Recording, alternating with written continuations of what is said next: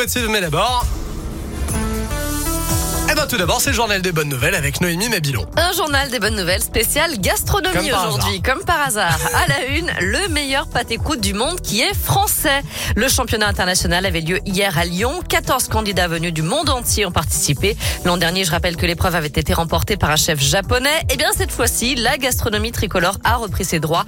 Le lyonnais Jérémy Crozer a terminé une nouvelle fois à la deuxième place, mais c'est un autre bleu, Frédéric Le Guen Geoffroy, qui l'a emporté. Autre concours qui s'est déroulé hier, le mondial de l'œuf mayonnaise et un Ligérien sur la troisième marche du podium. Benoît Chervy, le chef du Bello au Chambon-Solignon, a décroché la médaille de bronze avec son œuf maillot dans lequel il a ajouté de l'oignon cuit dans le vin rouge et une duxelle de champignons. Clin d'œil à l'œuf en meurette. Enfin, je ne sais pas si on peut toujours parler de gastronomie, mais le plus grand tacos de France a Bah été si, confectionné à Alès, dans le Gard. Eh, mais Voilà. Pour réaliser ce tacos de 10 mètres de long, il a fallu pas moins de 100 galettes, des cordons bleus, de la viande hachée, Oh. une bonne dose de sauce, un fer à repasser pour fermer ce tacos géant et un chalumeau pour faire gratiner le cheddar râpé. Bref, défi relevé par la chaîne Tacos Avenue.